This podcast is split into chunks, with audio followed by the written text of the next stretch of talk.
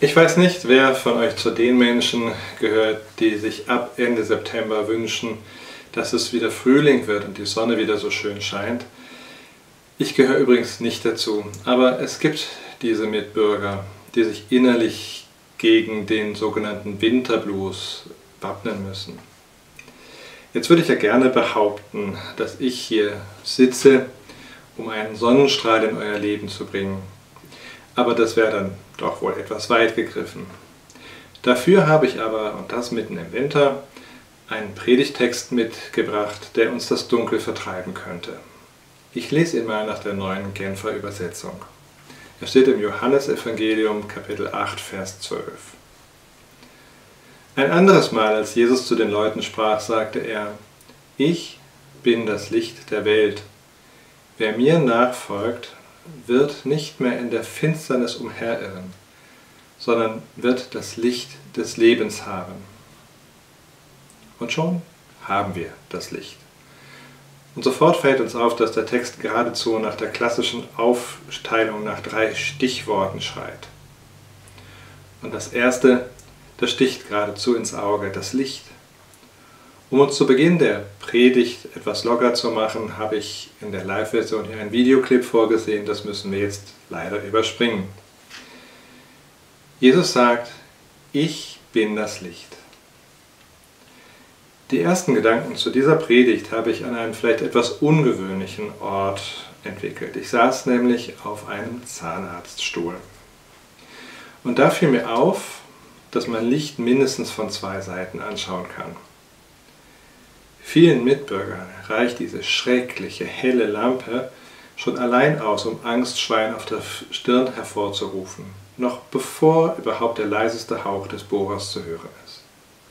Oh Mist, jetzt sieht der Herr Zahnarzt ja all meine schadhaften Stellen und all meine Schwächen.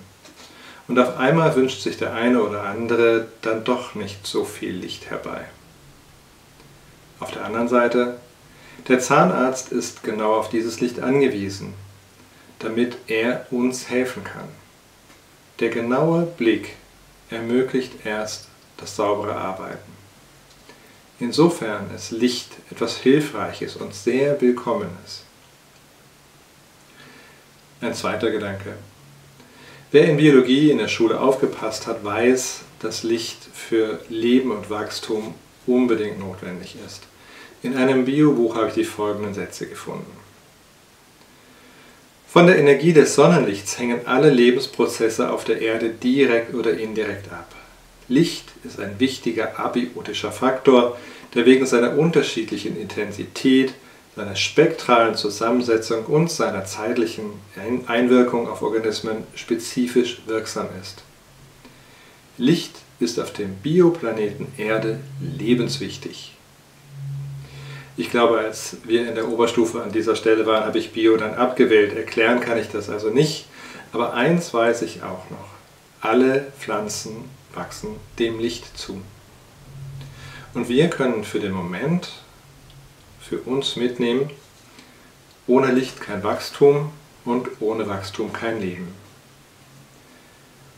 Ohne Licht wäre diese Erde übrigens auch aus einem ganz anderen Grunde gar nicht bewohnbar. Die Lichtwellen sorgen für Wärme.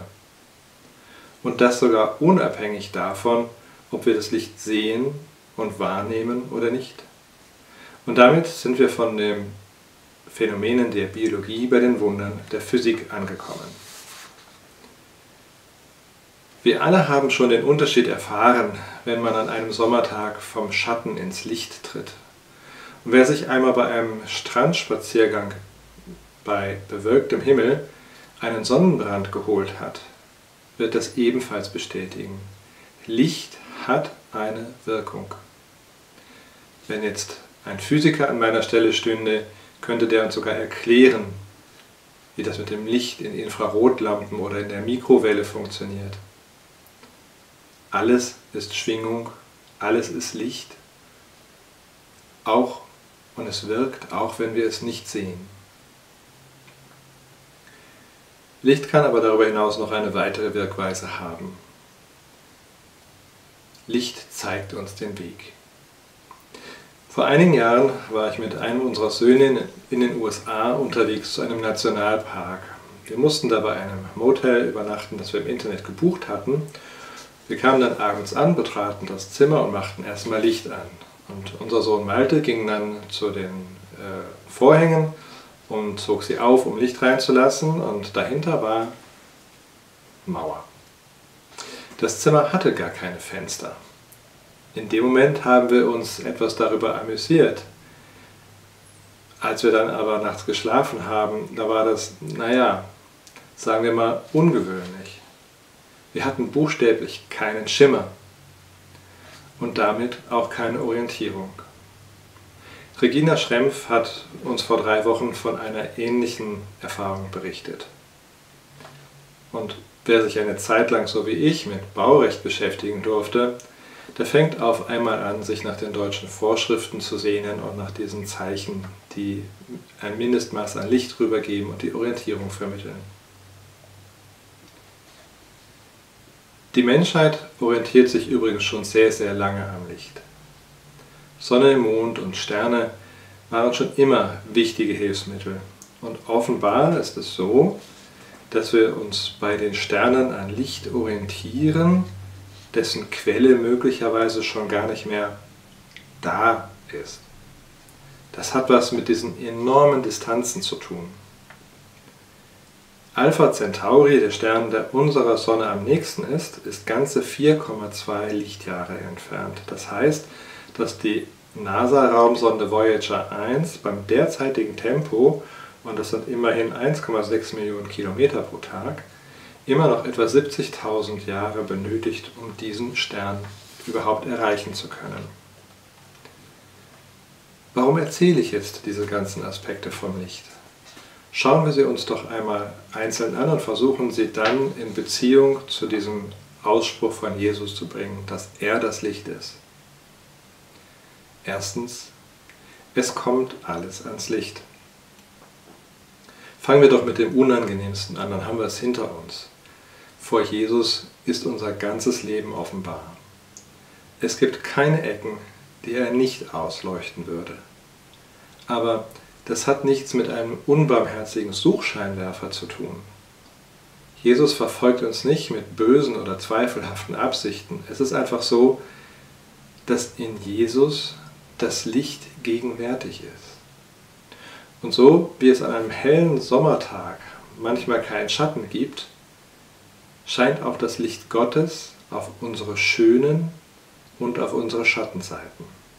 Ein klarer Fall von ist so. Zweitens, ohne Licht kein Leben.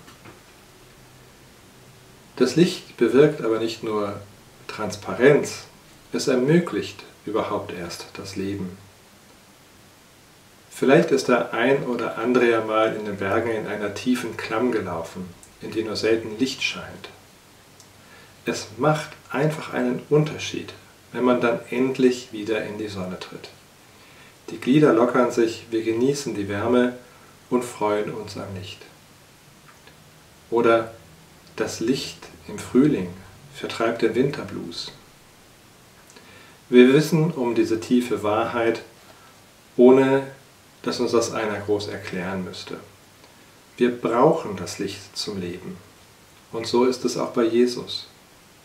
Früher gab es mal so einen frommen Schlager, es geht ohne Gott in die Finsternis. Man kann über die theologische Tiefe dieses Liedes füglich streiten, aber es drückt eine Erkenntnis aus, die viele von uns schon erlebt haben. Erst bei Gott, in seinem Licht, in seiner Wärme, in seiner Nähe fängt wirkliches Leben an. Vorher laufen wir auch, aber wir laufen in der Klamm. Einer der alten Liederdichter hat das in seinem Lied Gott ist gegenwärtig in einer Strophe, wie ich finde, wunderbar beschrieben. Du durchdringest alles, lass dein schönstes Lichte, Herr, berühren mein Gesichte.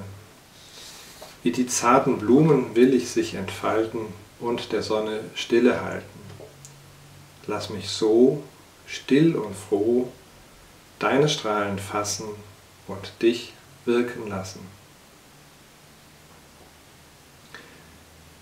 Drittens, Licht wirkt, auch wenn wir es nicht sehen. Wir glauben den Wissenschaftlern, wenn sie uns erklären, dass Alpha Centauri so und so weit von uns entfernt ist. Und letztlich ist das da mit Jesus Christus ähnlich. Keiner von uns war je da, wo Jesus jetzt ist. Und nach irdischen Maßstäben wird es auch keiner schaffen. Und doch ist Jesus sehr gegenwärtig und wirkt in unserem Leben, im Hier und Jetzt. Viertens, Gott zeigt uns den Weg. Wir wissen aus seinem Wort viel über ein Leben als Jünger. Und selbst diejenigen, die Jesus nicht als ihren Herrn bezeichnen würden, finden doch die Werte gut, die Jesus gelehrt hat und die er vorgelebt hat. Aber ist es das, was hier gemeint ist? Geht es nicht möglicherweise um ein bisschen mehr als nur um Gutfinden? Und das bringt uns zum nächsten Punkt. Nachfolge. Jesus redet in diesem bekannten Ich bin Wort von der Nachfolge und das ist, glaube ich, in unserer Zeit ein etwas sperriges Wort geworden. Wobei das möglicherweise sehr auf den Kontext ankommt. Ich bin kein intimer Kenner der Herr der Ringe-Filme, aber wenn in solchen Filmen über Gefolgschaft oder Nachfolge geredet wird, dann bekommt das für unsere westlichen Seelen gleich einen ganz anderen Klang, oder? Wenn Christen über Nachfolge reden, fallen uns gleich begleitende Worte wie radikal oder fundamentalistisch ein. Zumindest habe ich diesen Eindruck. Und schon fängt unser Inneres an, sich zu wehren und zu sperren. Nee, das wollen wir lieber doch nicht. Und dass Menschen uns für solche Typen halten, das wollen wir uns lieber nicht vorstellen. Und vielleicht machen wir an dieser Stelle schon mal eine kleine Schleife zu dem dritten Punkt des Predigtverses. Jesus teilt die Menschen da eigentlich in zwei Gruppen ein. Es gibt diejenigen, die ihm nachfolgen und alle anderen. Alle anderen irren im Licht, äh, irren in der Finsternis umher natürlich. Wer einmal in einem ganz dunklen Raum war oder länger bei einem Kinderspiel die Augen verbunden hatte, weiß, wie sich das anfühlt. Man ist hilflos, hat keinen Plan, kann sich nicht orientieren und stolpert trotzdem vorwärts, immer in der Hoffnung, dass man nirgendwo gegenäumelt. Und wenn ich zwischen diesen beiden Bildern wählen kann, klingt dann Nachfolge nicht doch irgendwie nach einem guten Plan in Gegenüberstellung zu dem Umherirren? Und wie ist es denn mit diesen Begleitworten, wie ich es oben bezeichnet habe. Schauen wir doch mal genauer hin. Radikal klingt irgendwie ja, was eigentlich? Kompromisslos? Ich möchte an dieser Stelle ein Beispiel aus der Werbung benennen, das möglicherweise viele kennen. Es geht dabei um Hautpflege. Der Werbespruch lautet, an meine Haut lasse ich nur Wasser und CD. Das ist doch mal ein klares Statement. Aber wer von uns würde denken, dass die Käufer von diesen Pflegeprodukten, die hier beworben sind, radikal sind?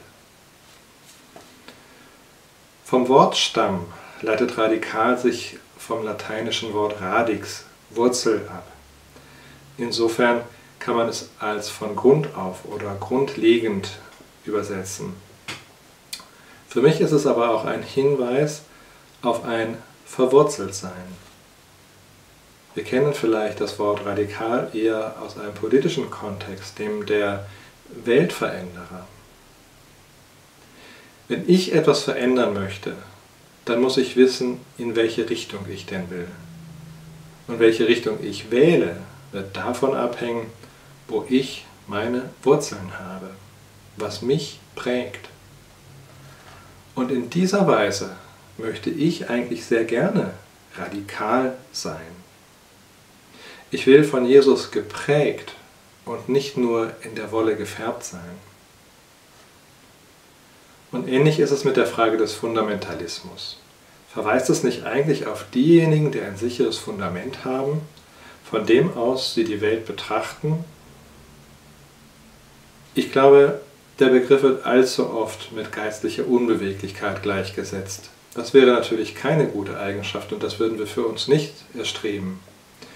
Aber wenn Leute in den Fragen der Welt einen sicheren Stand haben, von dem aus sie die Dinge bewerten können, dann ist mir das eigentlich doch recht sympathisch. Es steht für eine grundlegende Entscheidung, die ich einmal getroffen habe und von der aus ich weitere Handlungen ableiten kann. Erinnern wir uns an das Beispiel aus der Werbung. Ich habe gemerkt, was für mich gut ist. Also werde ich diesem Pfad folgen. Ich will dabei ausdrücklich betonen, damit rede ich nicht den Querdenkern oder viel lieber will ich sagen den Querköpfen das Wort, die, ihre, die ihren Realitätsverlust teilweise auch fromm begründen. Das liegt mir sehr ferne. Für mich hat Nachfolge immer auch noch etwas mit Nachdenken zu tun. Aber so betrachtet verliert das Wort Nachfolge doch schon seinen Schrecken, oder? Es ist eine Entscheidung, die ich treffe. Was soll weiterhin mein Leben prägen? Woran will ich mich orientieren? Was wird mir in den großen Fragen der Welt, was wird mir da Halt geben? Möchte ich verwurzelt sein? Möchte ich ein Fundament haben oder will ich in der Dunkelheit umherirren? In der Weihnachtszeit lassen wir uns auch immer wieder an die drei Weisen aus dem Morgenland oder aus den östlichen Ländern erinnern. Die haben sich auf einen richtig langen Weg gemacht. Und für diesen Weg haben sie sich ganz klar entschieden, woran sie sich orientieren möchten. Sie folgen dem Stern.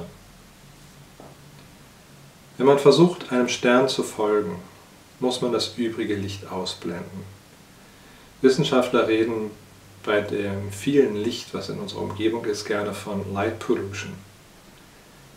Wer in seinem Urlaub mal ganz hoch oben in den Bergen war oder an einer lichtabgewandten Seite an der See, möglichst weit weg von der Zivilisation, der hat das womöglich schon erfahren, wie klar dann das Licht eines Sternes zu sehen ist. Das ganze Licht, das Streulicht, das unsere Augen ablenkt, ist dann weg. Ich bekomme einen ganz klaren Blick auf die eigentliche Lichtquelle. Und darum geht es eigentlich auch bei Nachfolge. Ich entscheide mich, einer Quelle zu folgen. Ich konzentriere mich auf das Wesentliche. Ich nehme einen Leitstern fest ins Visier. Ich lege mich auf Jesus fest, der meinem Leben Richtung gibt und Halt. Es gibt, ein letzter Gedanke noch, es gibt viele Advents- und Weihnachtslieder, die deutlich machen, dass gerade durch das Geschehen in Bethlehem das Licht in die Welt gekommen ist. Und vielleicht passt dieses Ich bin-Wort deshalb besonders gut in die Zeit kurz vor Weihnachten. Es weist uns nochmal in besonderer Weise auf den hin, der gekommen ist, um uns zu dienen, um uns Licht zu sein. Lasst uns ihm folgen. Amen.